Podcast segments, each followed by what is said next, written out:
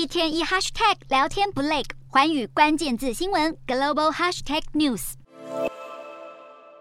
细心捏出一个个握寿司，但这家日本寿司店实在 hold 不住了。从十月开始，决定调涨价格。日元贬值贬不停，虽然有利于出口和刺激观光，但进口成本攀升，物价飙涨，让日本民众大喊吃不消。美国政府十三号公布高于预期的九月消费者物价指数 CPI。由于美国联准会可能继续大力升息，造成日美利率差持续扩大，日元汇率一度贬至一美元兑一百四十七点六七日元，创下三十二年来新低。日本政府曾经在九月底进场干预汇市，接下来还会再次介入吗？分析师认为，要关注的是汇率波动性。和最近状况相比，日元对美元波动相当温和，因此当局没有采取行动的急迫性。但日本央行迟迟未出手升息来打通膨，缓和飙升的物价，恐怕是因为日本复苏力道不够强劲。不止日本，亚洲许多国家的货币对美元狂贬，政府在九月砸下五百亿美元的外汇存底来足贬货币。